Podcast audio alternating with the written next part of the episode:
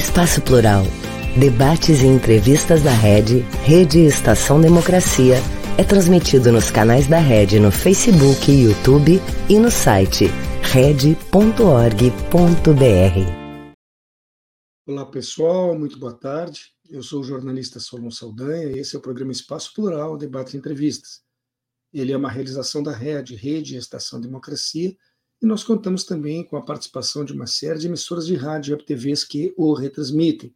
Hoje estamos, a partir deste momento, iniciando a nossa edição 498 e temos como convidada e convidado do dia Margarita Oliveira, ela que é economista graduada pela Universidade de Buenos Aires, com doutorado em economia política pela Universidade La Sapienza de Roma, na Itália, professora do Instituto de Economia da Universidade Federal do Rio de Janeiro, onde também coordena o Núcleo de Estudos e Pesquisas de Economia e Feminismos.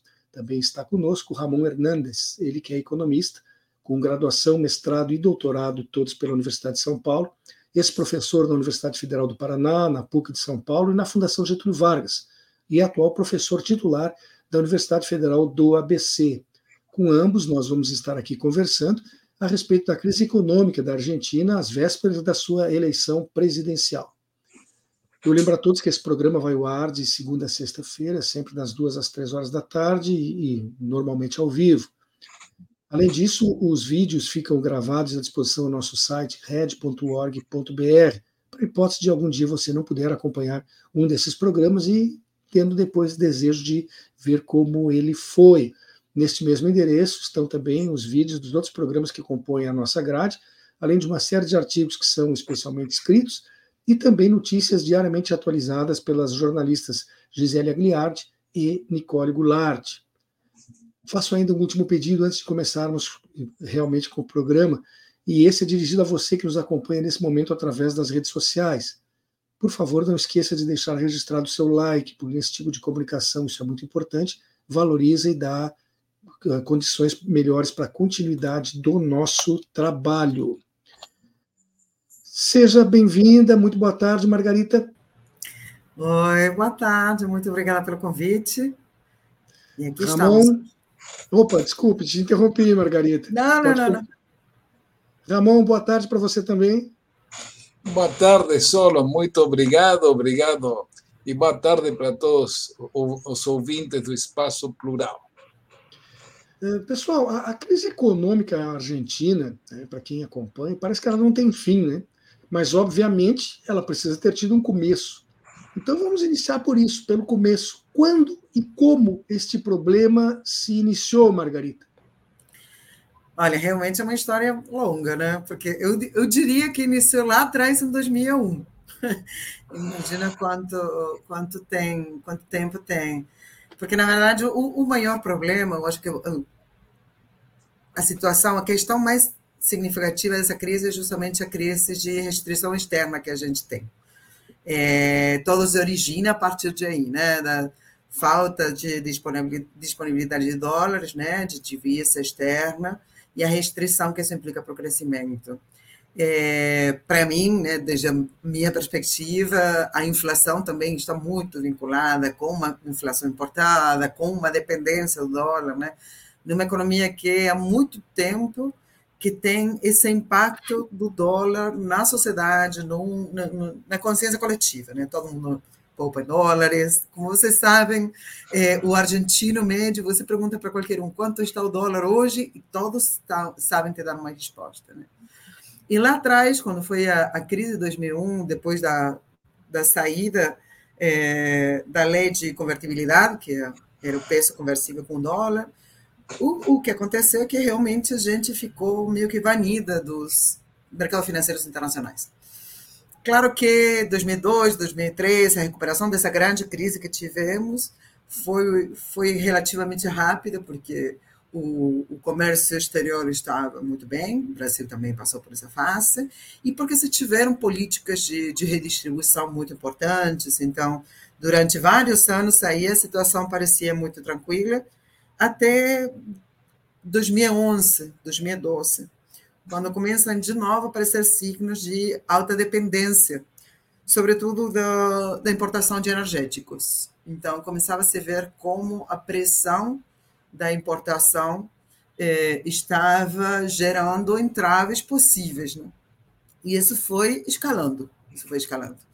É, o comércio internacional começou a ralentizar, a situação interna também começou a ficar mais difícil, e em 2015, com a mudança de governo, quando chegou o governo de Macri, eles tiveram com fantástica solução tomar a maior dívida da história do Fundo Monetário Internacional e a maior dívida da história argentina.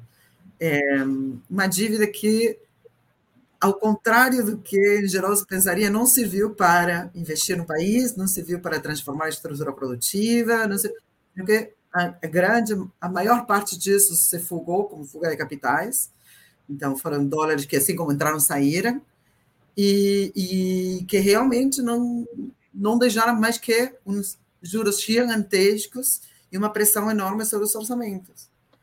Então, desde 2017 para cá, a gente está lidando com isso, com um, um, mercado externo que está complicado, né, que está cada vez é, com ritmo de crescimento das exportações mais baixo, com é, uma, um peso da dívida externa que vai puxar também essa, essa dependência, e piorado, sobretudo no último, no último ano, com a maior sequia dos últimos 15 anos, né, ou mais. É, então, está uma situação realmente complicada. Eu acho que, inclusive, se tiveram problemas internos, de decisões internas e política, mas, mas a restrição externa é uma questão que qualquer, qualquer governo tem que, que lidar, e na Argentina foi muito difícil. Ramon, como você vê essa situação, essa pergunta que eu fiz para a Margarita, eu gostaria de repetir para ti, para saber da tua opinião. Como e por que, quando, enfim, surgiu esse problema da crise econômica argentina? Veja, Solon, eh, tem um problema que eu estou 101% de acordo com o que a Margarita falou. Então, eu só vou acrescentar umas duas coisinhas, tá? Que, em realidade, assim, é, muitas vezes se tem uma visão de que a crise argentina vem de 20 anos, parece que de 2001 para cá foi todo um horror, né? E, em realidade, a Argentina passou por uma recuperação espetacular de 2003 até 2008, 2009, 10, né? depende de um, da variável que você tomar, né? E a partir de 2011 até 2015, teve uma fase de relativa estagnação, mas é, um momento também que era pós-crise de 2009, no, 2008, 2009 nos Estados Unidos, que passou para Europa também em 2011, né? Então, é, em realidade, o, o desempenho argentina até 2015, digamos, era bastante razoável, embora eh, tivesse uma pressão inflacionária que vinha se acelerando. Né? Mas, eh, particular, eh, o governo Macri tentou solucionar a, esse, o problema inflacionário. Tem uma, uma famosa frase de Macri que diz a, inflação eu resolvo em uma semana. ¿sí? E, bom, eh, semana longa, né? passou quatro anos do governo e ele não conseguiu resolver esse problema essa semana que vem, talvez, né? Então, o, dado que o Macri não, ou seja, então, e aí a inflação foi se acelerando, né? Veja que o Macri pega a economia com uma inflação de 25% ao ano, que obviamente não é pouco, né? Mas quando ele sai já está no dobro, em 55%, um pouco mais do dobro, né?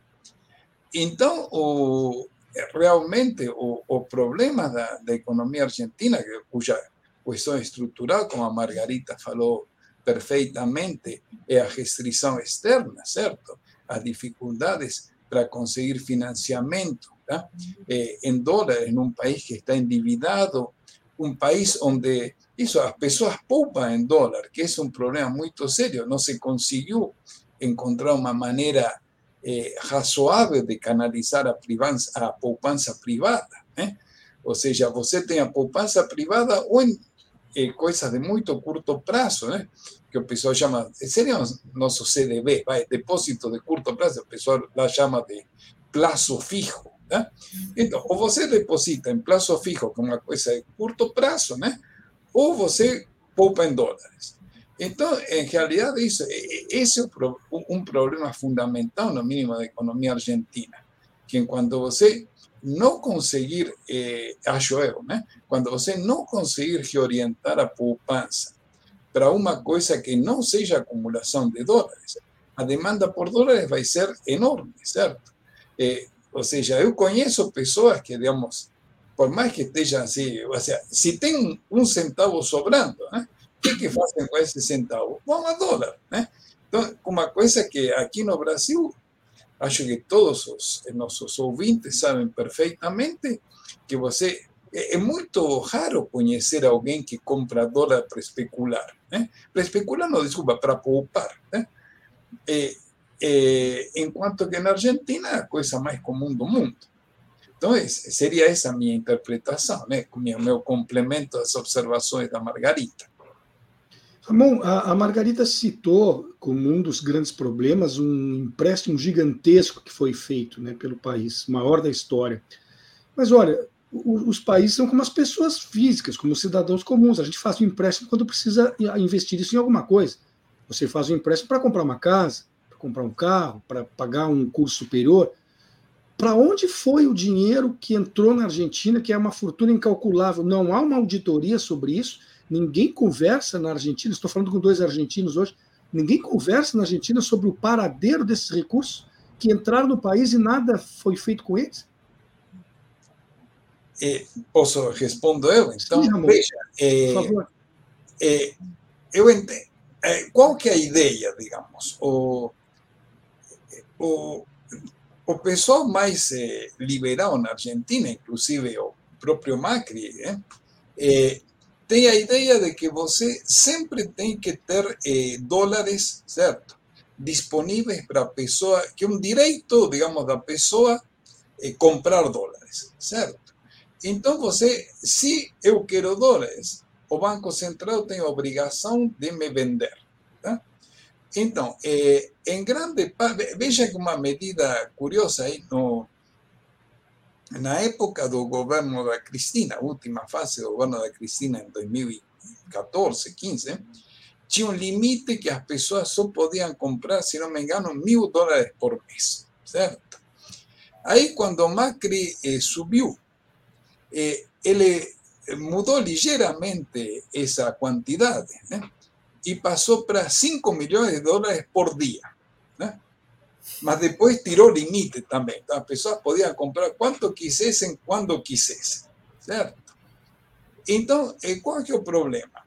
básicamente, a, a interpretación es eso. O sea, el país está precisando dólares porque eh, precisa para el comercio exterior ¿no? y precisa para las personas que quieren comprar. O sea, é obrigação do país dar dólares. Essa era a visão do governo Macri. Tá?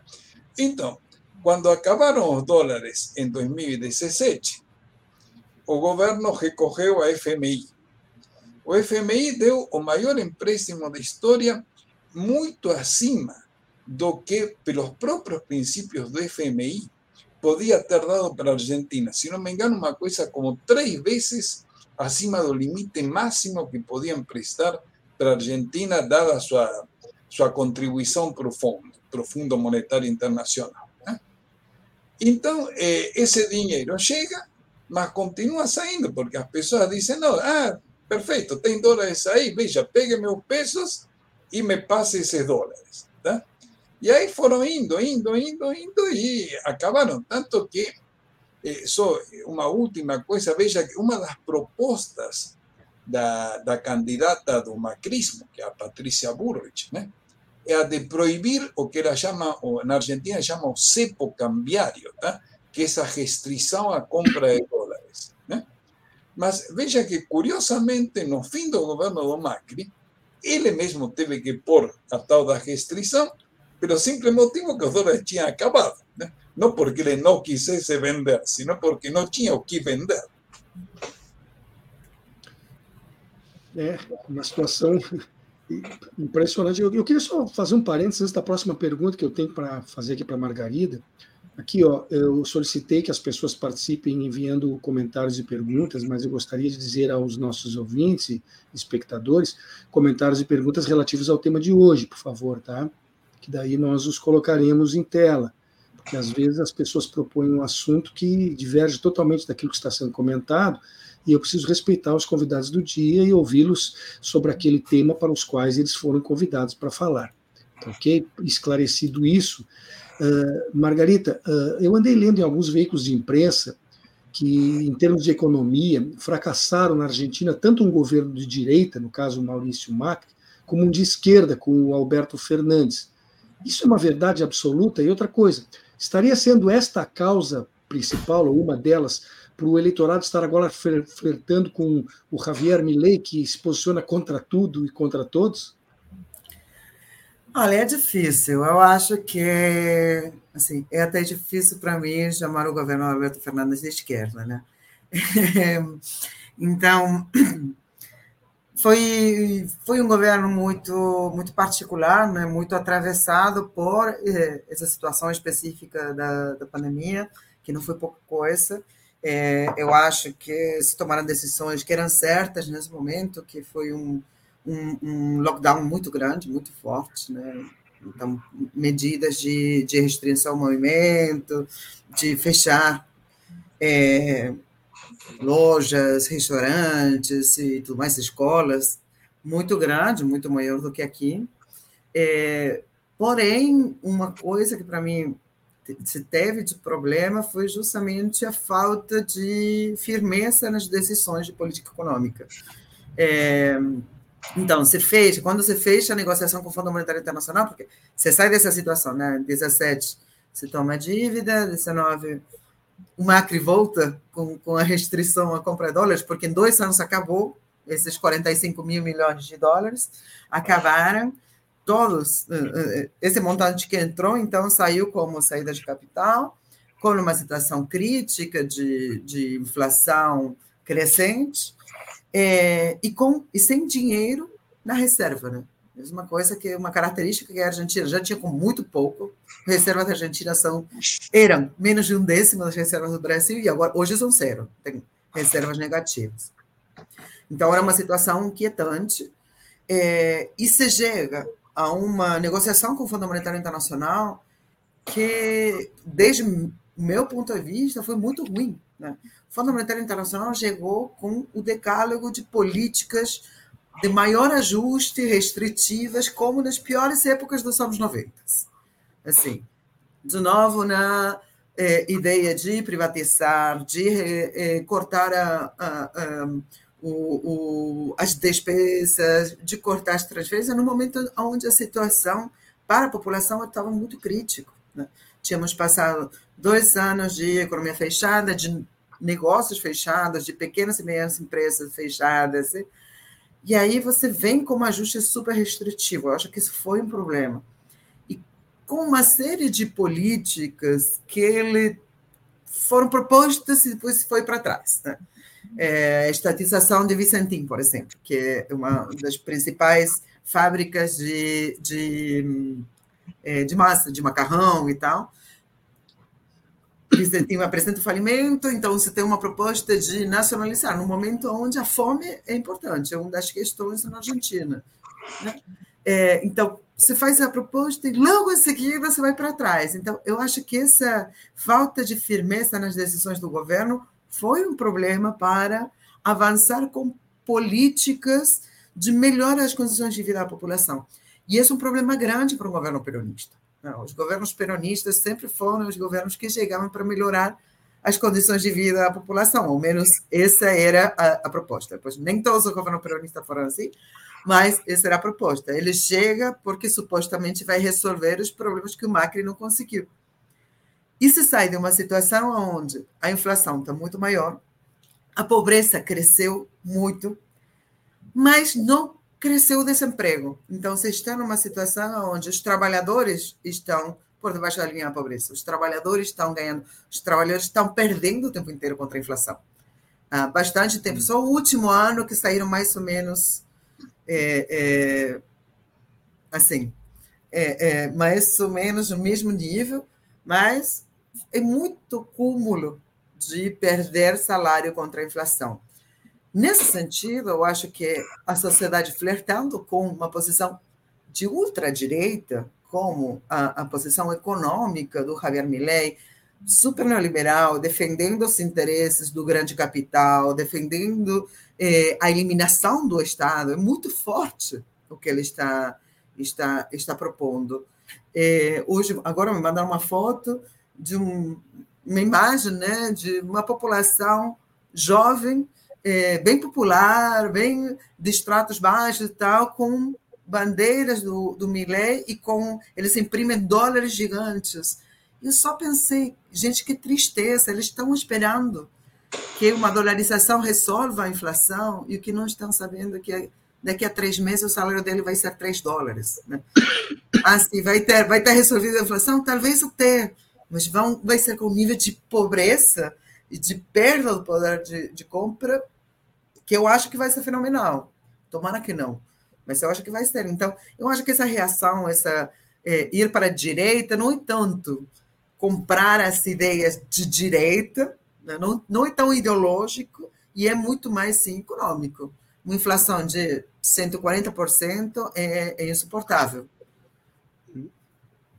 Ramon, justamente isso que disse agora a Margarita, a questão da inflação gigantesca. Como é que é possível uh, resolver isso? O que, que pode ser feito, Ramon, para se deter uma inflação depois que ela ultrapassa 100%?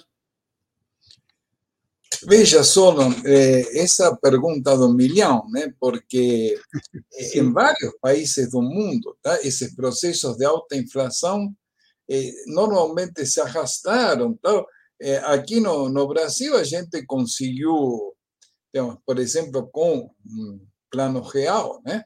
A gente conseguiu acabar a inflação eh, com outra série de custos associados ao real, mas isso não vem ao caso, mas a inflação acabou. Mas, inclusive, era num contexto, e se você quiser, muito mais favorável. Além disso, foi um plano que foi trabalhado ao longo de, no mínimo, um ano e pouco, mas em condições bastante diferentes da Argentina, onde no mínimo você tinha um mecanismo de reajuste, certo? Que eh, era consensual na sociedade, o reajuste das ORTN. Tá? Então, eh, na Argentina já vai ser um caso, é um caso bem complicado, né? Mas eu acredito, digamos, que uma, eh, digamos, um passo que tem que ser dado, tá? é tentar fazer algum tipo de acordo, né? que foi uma coisa que foi tentada no governo de Alberto Fernandes, né?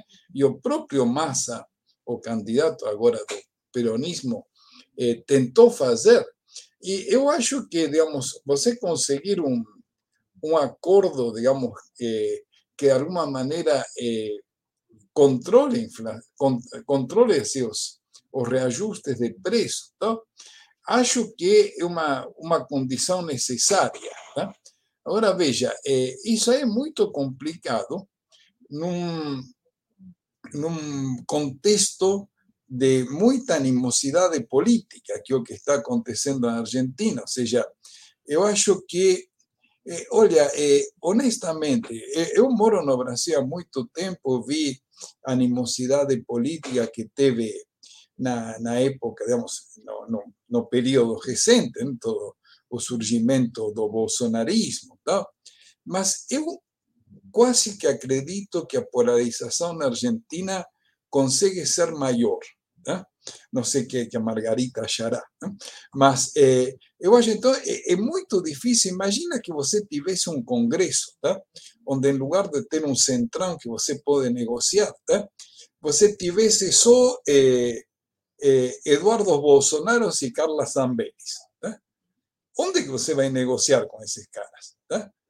Então, eu acho que, eu espero né, que se caso o Massa ganhar, né, e eh, aí eh, a coisa de alguma maneira eh, abaixa a bola, né, e as pessoas consigam se sentar para fazer um acordo. Senão, digamos, a coisa teria que ser alguma uma escalada do confronto, tá?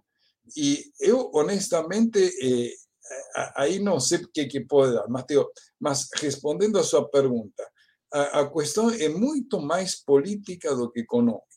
Você não consegue acabar a inflação só por medidas econômicas mágicas, a menos que você faça uma loucura tipo Milley, então dolariza e, claro, acaba com a inflação, e aí o salário, ves, o cara que está ganhando hoje não sei quantos pesos, vai, vai parecer a, a Rússia do Yeltsin, tá? Eh, salários de 50 dólares, salário de 30 dólares, né? Então aí sim, aí sim acaba a inflação, né? Piora tudo, mas a inflação acaba. Então, seria essa a minha visão. Mas daí acaba com a inflação e acaba com a Argentina. O remédio, o remédio é tão forte que mata o paciente. Isso, como diz aí, um custo colateral. custo colateral. Uh, Margarita, uh, vou, eu até tinha outra pergunta para ti, mas vou estender essa mesma do Ramon, já que ele disse que é uma pergunta de um milhão. Eu até queria esse um milhão por tê-la feito, mas existe alguma fórmula de se tentar discutir uma solução uh, para a Argentina, para essa inflação de mais de 100%? Olha, eu, é, eu acho que você não se deu bem com esses dois palestrantes que eu convidou, porque pensamos muito parecido, porque eu concordo também com ela que é muito difícil. É, eu acho que, que é isso mesmo, não se tem soluções mágicas. E as soluções mágicas que estão propondo acho que tem um custo muito alto. É, a saída, justamente nesse sentido, no que, no que o Ramon falou, a saída que está propondo a Massa de vamos para um governo de unidade nacional não é simplesmente para atrair votos. Né? Não é que está querendo simplesmente cooptar um voto mais de centro, centro-direita. Ele precisa ir para um governo de unidade nacional porque precisa chegar a acordos com as elites, chegar a acordos com as cúpulas do poder, com os grandes empresários, para conseguir uma saída um pouco mais ordenada. Claro que saímos de um ano muito particular, né? O ano que vem não vai ter a seca que teve esse ano. O ano que vem, supostamente, começa a chegar o dinheiro de eh, algumas eh, royalties por vaca muerta, por venda de gás, de petróleo, etc. Então, a expectativa é conseguir ordenar um pouco os dólares, que depois isso não é fácil, porque também não é de graça, né? tem um custo eh, eh, de, uma, de uma imersão meio neocolonial de superexploração predatória dos recursos que a gente tem que também considerar. Mas supostamente ano que vem a situação não seria tão difícil em matéria de falta total de dólares. Porém, se não você consegue um acordo, um consenso para sair dessa dependência enorme, gigantesca do dólar, vai ser muito difícil. Então, é, eu acho que, que, que fundamentalmente isso, né?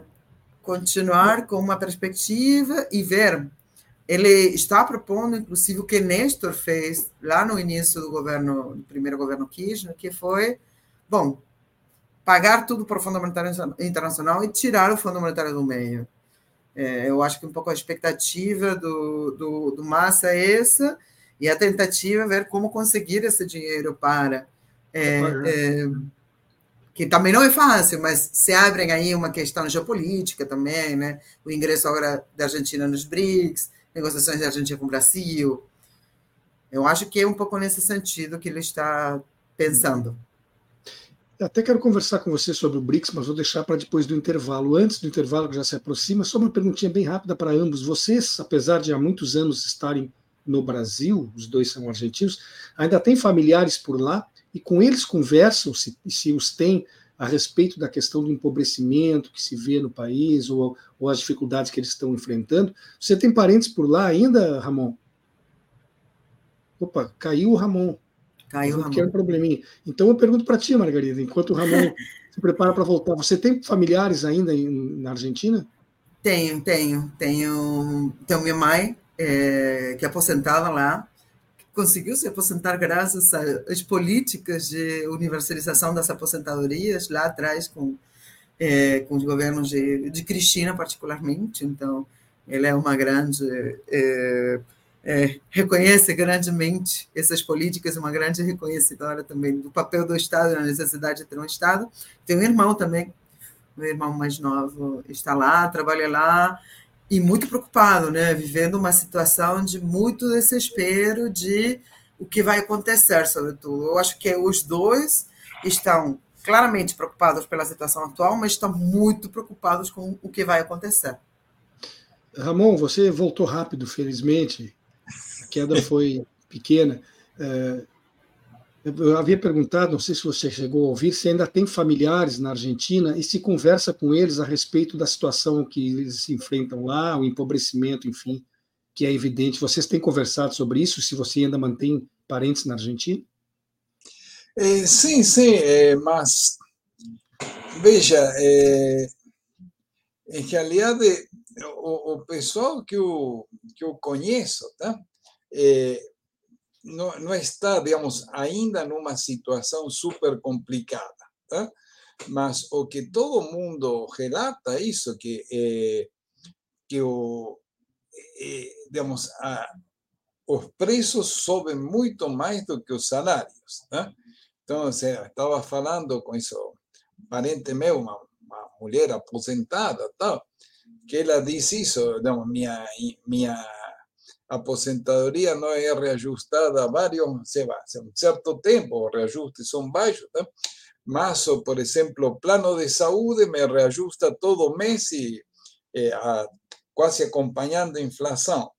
Então, claro, esse tipo de reclamações são, é, são constantes e, e, são verdadeiras. Acho que, inclusive, o, o próprio governo sabe que, que a situação é essa, né? não, não tem não tem muito segredo. Ou seja, o que tenta fazer, né? desculpe só, eu acho que tem uma, tentativa de eh, minimizar isso para as pessoas de menores salários. Então, você faz algum tipo de ajuda direta, se dá. Agora, tem uma política de reembolso dos impostos na compra de alimentos, tal. ou seja, tem tentativas paliativas, né? mas ainda estão no meio, ou seja, veja, se são uma situação difícil em qualquer momento, né? no meio de um período eh, de eleições, né? esse tipo de medidas se tornam, obviamente, muito mais complicadas. Eu tenho um pequeno intervalo para fazer agora, questão de um minuto, e nós já retomaremos com o programa. Um país sem serviço público, sem concurso público, dependendo de nomeações políticas. Já imaginou? É o que pode acontecer com a aprovação da reforma administrativa. A Durga Sindical, em defesa dos professores e da educação pública e de qualidade. Esse governo é cruel. Olha o que, que fizeram comigo. Eu ganhava muito mais em 2014 do que recebo hoje em dia. É assustador. Eles querem acabar com a gente. Tu viu o IP? Estamos pagando a conta mais uma vez. E isso é consequência de nove anos sem reajuste nos salários. Só tem um jeito: o povo entender o valor da educação e irmos à luta pelo reajuste dos nossos salários. CPERS, reajuste já! Voltamos com o programa Espaço Plural Debates e Entrevistas. Ele é uma realização da Rede Estação Democracia e nós contamos também com uma série de emissoras de rádio e TVs parceiras que o retransmitem.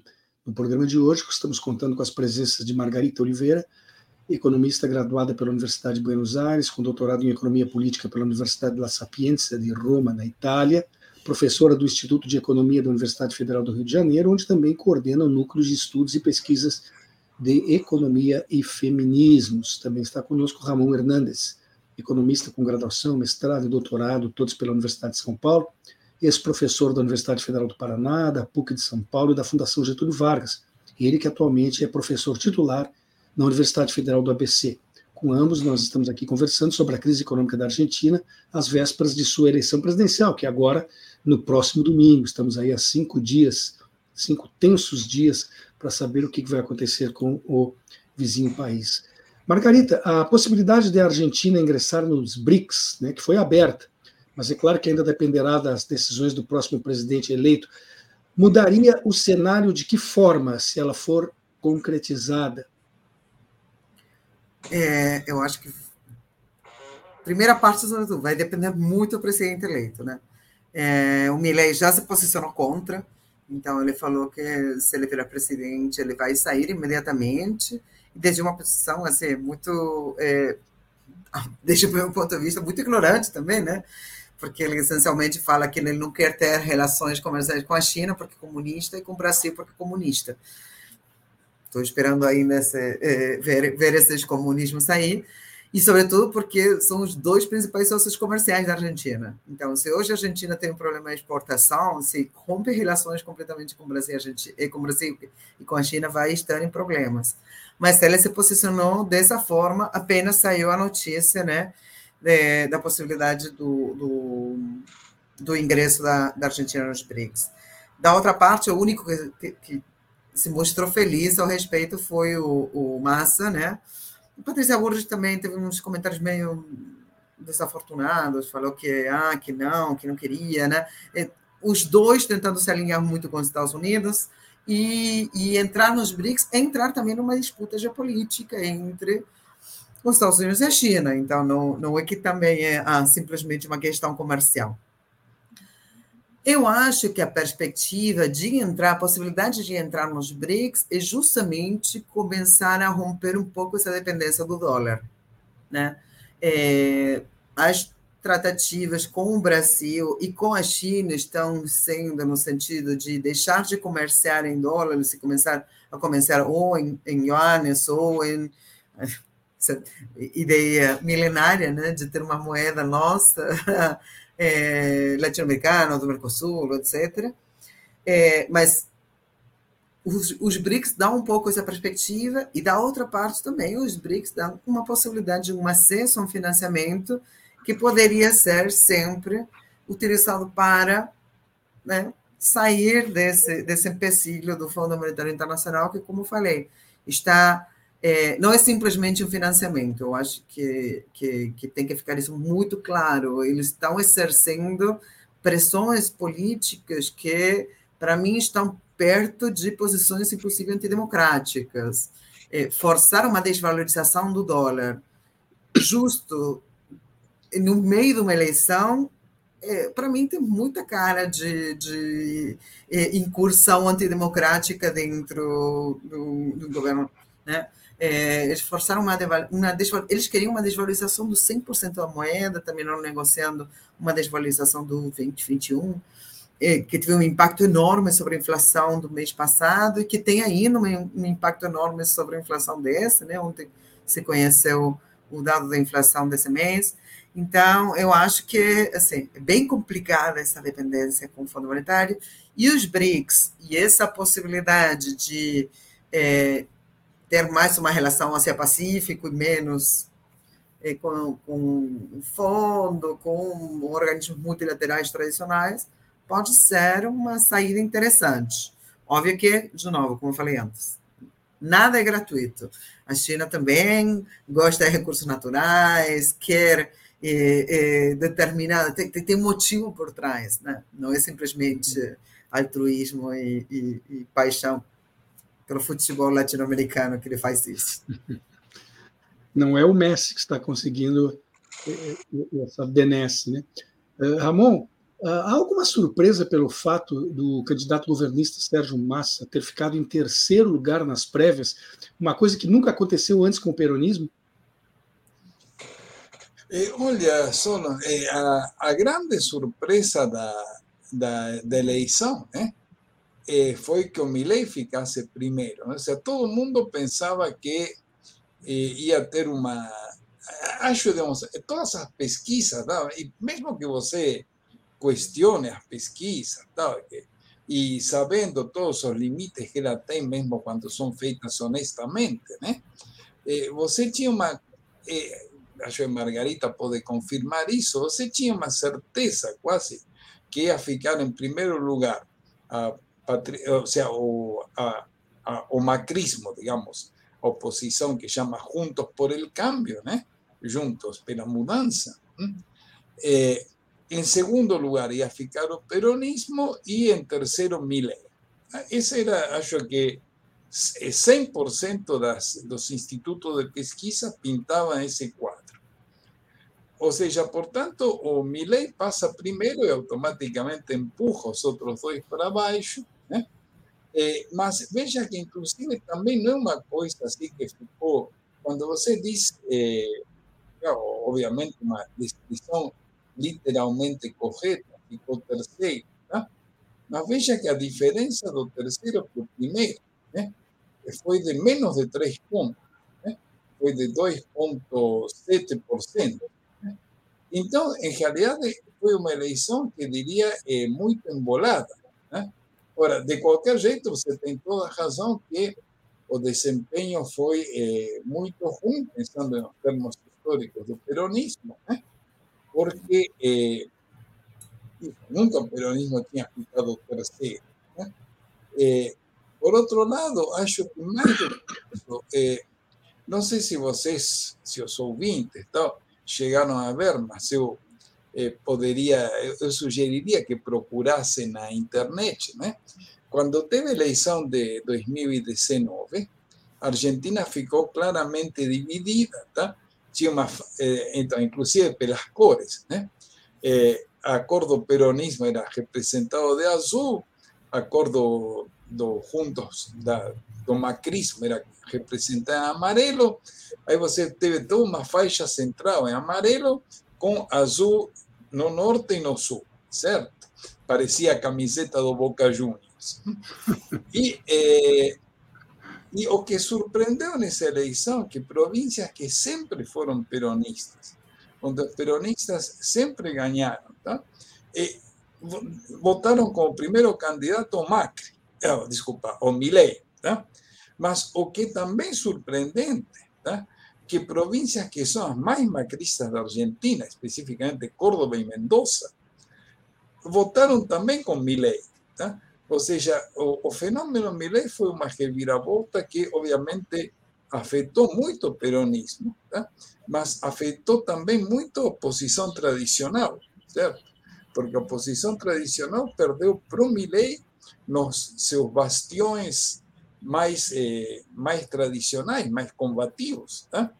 E o peronismo perdeu em lugares que seria completamente inimaginável que perdesse será na, na eleição passada, historicamente são peronistas. Né? Então, esse foi o problema, que em realidade eh, a queda do Massa, ou a queda do peronismo, perfeita, mas o que isso, que o fenômeno Milley foi o que causou isso e um fenômeno transversal Tivemos outro travamento na transmissão do Ramon. É, Ramon, estás de volta? Estou, estou. Pode prosseguir, por favor. Houve um travamento, mas já, já voltou a transmissão. Ah, desculpe. Então, não sei onde parei, mas o que estou não. Foi, foi em segundos, foram segundos apenas. Então, então era só isso, que, que basicamente o importante é que você tem uma mudança que afeta o peronismo, mas também a oposição de direita tradicional. Milei, ou seja, ou seja ele tirou votos dos dois lados, né? o que é Isso, um fenômeno maior ainda. É, eu, eu, só para complementar o que você está dizendo, é, existe, existem pesquisas mais recentes que confirmem essa diferença do primeiro turno ou que mostrem mudanças, Ramon? Veja, então, tem um monte de pesquisa para. Mas eu acho que a maioria mostra que o Milley está em primeiro lugar, certo? O Massa em segundo e a Patrícia Bullrich recuou em relação aos votos que ela conseguiu nas, nas primárias né? e ficaria em terceiro lugar. Isso acho que eh, oito de cada dez institutos de pesquisa mostram esse panorama esse mesmo quadro. Margarita, o ultra-radical Milley ele está prometendo, entre outras questões bastante polêmicas, acabar com o Banco Central argentino. Qual é a razão dessa promessa estranha dele e como é que ficaria o estabelecimento de uma política monetária, por exemplo, nesse caso, se não houver um Banco Central? Olha, é que realmente eu acho que. Está me ouvindo? Sim, estamos ouvindo bem. Ah, é, é, o que ele está, o que ele pretende é dolarizar. E realmente, uma vez que você dolariza a economia, já não existe mais a política monetária, já não existe mais, já não é necessário o Banco Central. Se você dolarizou, você passou a ser um dependente total e absoluto dos Estados Unidos e das decisões dos Estados Unidos, você vai conseguir dólares sobre a base ou de exportações, ou de tomar dívida, ou de entregar patrimônio, e, e acabou. Assim, não existe mais política monetária. Eu acho que ele, ele faz muito, ele bate muito a tecla de que a inflação é produto da emissão monetária, que eu não concordo, porque tem outra visão do funcionamento da economia, né? A economia não existe uma visão única sobre como funcionam as coisas, existem várias, muitas talvez, é, e, e, eu estou nas antípodas do pensamento econômico dele. É, por isso eu falei, né? Para mim, a inflação tem uma clara componente importada, tem um claro componente de pass-through, tem um componente de é, luta distributiva, tem outras componentes que têm mais a ver com os custos é, da produção, etc., do que pode até ter algum componente especulativo, mas claramente não tem a ver com, com inflação por demanda, como se chama, né? É, não tem a ver com o fato do, do governo emitir e isso gerar ser a, a base de todos os problemas. É, mas são visões discordantes sobre o que acontece. Como ele tem essa visão, que o grande problema é emissão, e o problema é que, veja bem, quando ele coloca que o problema é emissão, o que está falando, na verdade, é que o problema é o subsídio, que o problema é o gasto público. Não é simplesmente a emissão, porque o governo não está emitindo porque se ele emite porque tem pagar salários, pagar subsídios, pagar gasto. Então, o que ele está falando quando fala vamos parar com a emissão é vamos parar com a política pública. É, e a dolarização é a forma mais evidente de retirar completamente o Estado do, do meio. É, ele já não precisa política monetária, já não precisa Banco Central, já não tem um problema de ah, se o Banco Central é independente, não é independente, se o Banco Central faz o que é, é, o governo quer ou o governo não quer. É, então, eu acho que tem muito a ver com isso, essa ideia de vamos queimar o Banco Central e acabar com o Banco Central. Eu não acho que possa fazer isso. Realmente, eu acho que se o Milley ganhar, que hoje, como estão postas as possibilidades, é uma das maiores probabilidades, infelizmente, é, eu não sei até que ponto ele vai conseguir fazer todo o que ele está falando que vai fazer. Eu não sei até que ponto, não, não só porque vai ter o povo na rua, mas sobretudo porque não serve para é, é, o setor, para a elite, não serve para o setor produtivo, não serve para os grandes capitais. É uma coisa que serve para grupos muito pequenos e específicos que concentram capital, que concentram renda e tudo, mas não sei até que ponto ele pode se colocar contra todo o resto, assim, difícil. E ainda conseguindo, eu acho que uma vez que conseguiu, não dura muito, porque é isso, vai passar a ter salários de 3 dólares. É, então, de fato, na última semana, o que se viu muito acompanhando é, os programas de lá, e como, inclusive, os jornalistas mais de direita, centro, centro-direita, começaram a ficar preocupados por isso. Do tipo, esse cara vira presidente, o que vai acontecer? O cara não tem nem estrutura, nem tem ideias que sejam minimamente coerentes, né? E, e tivemos, então, situações de jornalistas que começaram a se posicionar do tipo, eu acho que temos que começar a pensar outras saídas. Né? Algum até brincando chegou a falar, ah, eu acho que te, a gente poderia ter votado no Massa é, um cara que claramente não está com massa. É, mas eu acho que é uma preocupação, começa a ser uma preocupação. Mas essa questão da dolarização e tudo extremo, não seria mais fácil ligar para Washington e pedir que eles acrescentassem uma estrela número 51 na bandeira deles, já que eles têm 50 estrelas, uma de cada estado da nação, e entregar a administração? Porque se tudo vai virar dólar, então pelo menos a Argentina deveria querer o padrão de vida norte-americano, não só o uso da moeda.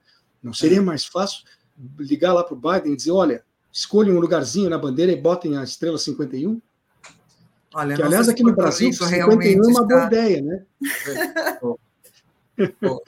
só, oh, só, só, diga, diga, Ramon. Posso complementar uma coisa que a Margarita falou muito bem, mas uh, eu acho importante lembrar que a dolarização não depende só da, da decisão, da vontade do Milley.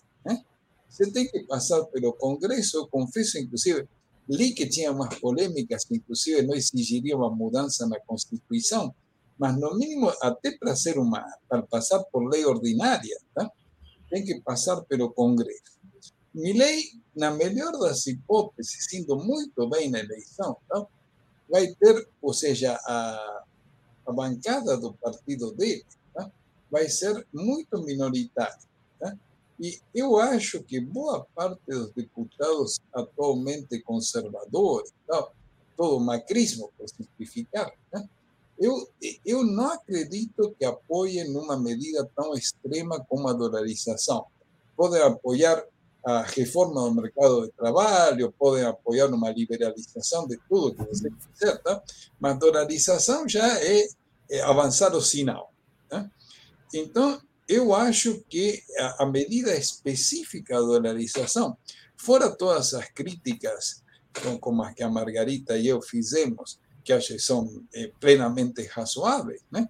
tem um problema prático de que ele, eh, eu acho que ele não consegue os votos no Congresso suficientes para passar essa lei.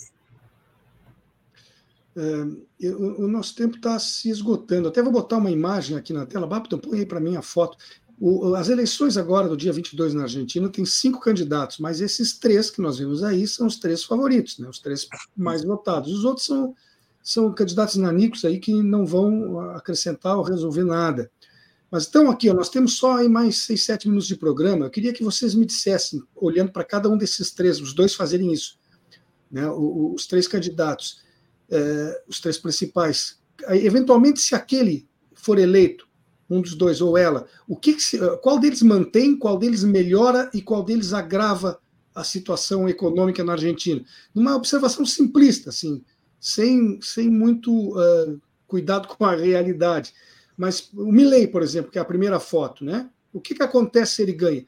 Se mantém, piora ou melhora a condição do país? E assim sucessivamente. Margarida, você, Margarita, você começa? Pode ser. Não, para mim, claramente piora. É, mas piora justamente por isso, porque eu acho que uh, vai ter uma perda gigantesca do poder de compra, vai ter uma a, a, a reestruturação do Estado e a, a eliminação do Estado para mim são é, questões muito complicadas, né? Não tem economia que funcione direito sem ter um Estado presente. É, sobretudo quando você pensa que o resultado não é simplesmente o resultado da economia em geral, mas também o resultado de como vivem as classes populares, como vivem é, é, é os diferentes grupos, né, como vivem os grupos marginalizados, os mais pobres, as mulheres. E, e realmente, com o Millet, eu acho que, além de uma, é, é, de uma perda enquanto a direitos humanos, né, pelas posições políticas deles, tem uma perda muito grande enquanto a situação econômica é, da população. Claro que pode ser sem inflação, mas a que custo? Tá, e no caso do Massa, o que, que acontece com uma vitória do Massa? a foto do meio, né? É, é... Aí não sei, o Massa, quando você perguntou antes para o Ramon, né, porque ele saiu terceiro, eu acho que ele saiu terceiro porque é, saímos de um governo muito ruim do, do peronismo, não muito ruim, mas que teve resultados ruins e, e, e o Massa não encanta, né? Justamente ele sai terceiro mas o partido sai muito, muito, muito parecido né, com, o Millet, são dois pontos de diferença do partido, porque tinha um outro candidato dentro do peronismo, mais de esquerda, que encantava um pouco mais. É, o Massa, eu acho que tentou, melhorou, é, e, e colocou, se colocou melhor né, nas últimas semanas de, de campanha, no último mês, trazendo um pouco mais de clareza sobre o que ele está propondo fazer. Nesse sentido, eu acho que poderia chegar a melhorar. Não, não tenho e a Patrícia? 100%. A Patrícia, eu acho que não consegue governar. Eu acho que vai ser um governo pior do que o governo de Macri. É, eles estão, são todas meias políticas, né? Bimonetarismo, e o que significa bimonetarismo, e é um pouco de aliança com os Estados Unidos, e um pouco não, um pouco ajuste, e muita, muita, como se fala na Argentina, mano dura, né? Muita perseguição ao povo.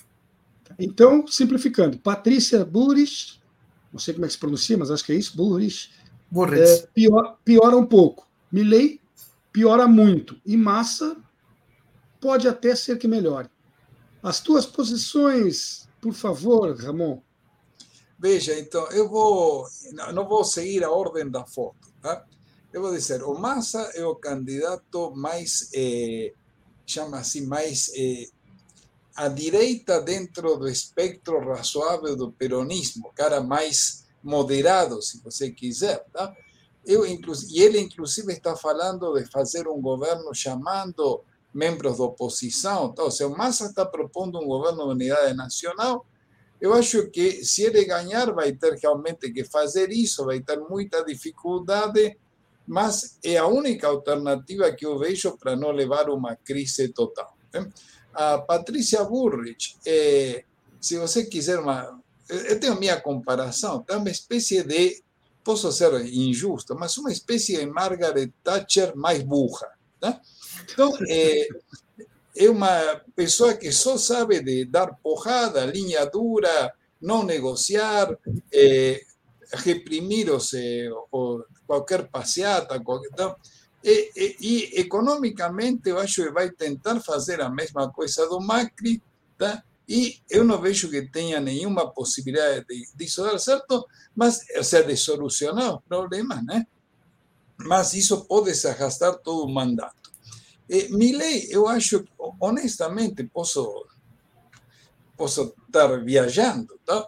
mas acho que o Milley é, é muito louco, tá? ele pessoalmente. Tá? e vai ter muita pouca base no, no Congresso. Né? Eu, sinceramente, acho que se o governo Milley, se, se chega a ocorrer, tomara que não estou tocando madeira aqui no, no meu escritório, mas se, se acontecer isso, né, eu acho que dificilmente ele chega aos seis meses de governo. Tá? Aí acho que vai ter uma explosão que eu não sei exatamente em que, que pode ir parar, mas eu acho que o Milley não tem a, a, a sensatez mínima para completar um mandato. Essa seria a minha interpretação. O Milley, então, seria um Bolsonaro, só que sem o apoio do Congresso. Ele não teria aquela maioria que o Bolsonaro teve aqui. Só para se colocar, são três, então, os candidatos principais, Javier Milley, Sérgio Massa e Patrícia Burrich. Mas ainda temos também Juan Schiaretti e Miriam Bregman, né? São os cinco candidatos de domingo do, do próximo domingo, dia 22. Pessoal, nosso tempo se esgotou. Eu queria agradecer muito a participação de vocês no programa de hoje. Quem chegou com o bonde andando, eu quero lembrar que são convidados, estão aqui conosco. Margarita Oliveira, economista graduada pela Universidade de Buenos Aires, com doutorado em Economia Política pela Universidade La Sapienza de Roma, na Itália, professora do Instituto de Economia da Universidade Federal do Rio de Janeiro, onde também coordena o núcleo de estudos de, e pesquisas de economia e feminismos. Até quero conversar um dia contigo sobre isso. Economia e feminismos é algo bastante interessante de se ver até pelo título que recebe esse núcleo que você coordena. Ramon Hernandes está aqui conosco, economista com graduação, mestrado e doutorado pela, pela, pela USP, ele que é professor da Federal do Paraná, da PUC de São Paulo e da Getúlio Vargas, da Fundação Getúlio Vargas. Atual professor titular da Universidade Federal do ABC. Ambos argentinos, ambos residentes no Brasil, e estiveram aqui comigo falando sobre a crise econômica da Argentina às vésperas da sua eleição presidencial, que acontece agora, dia 22, e que será com certeza acompanhada com muita preocupação e muita atenção também por todos aqueles brasileiros que querem né, o bem da América Latina e que são uh, bem informados, pelo menos. Certo? Muito obrigado. Uh, agradecemos pela tua presença, Margarita. Muito obrigada, foi um prazer realmente, e fico aí à disposição para futuros papos e encontros. Eh, Ramon, obrigado por ter estado conosco. Muito obrigado pelo convite também. Estou à disposição quando vocês quiserem. Está certo. Eh, para concluir, eu quero convidar quem está acompanhando o programa agora para que adquira o hábito também de acompanhar regularmente o site red.org.br.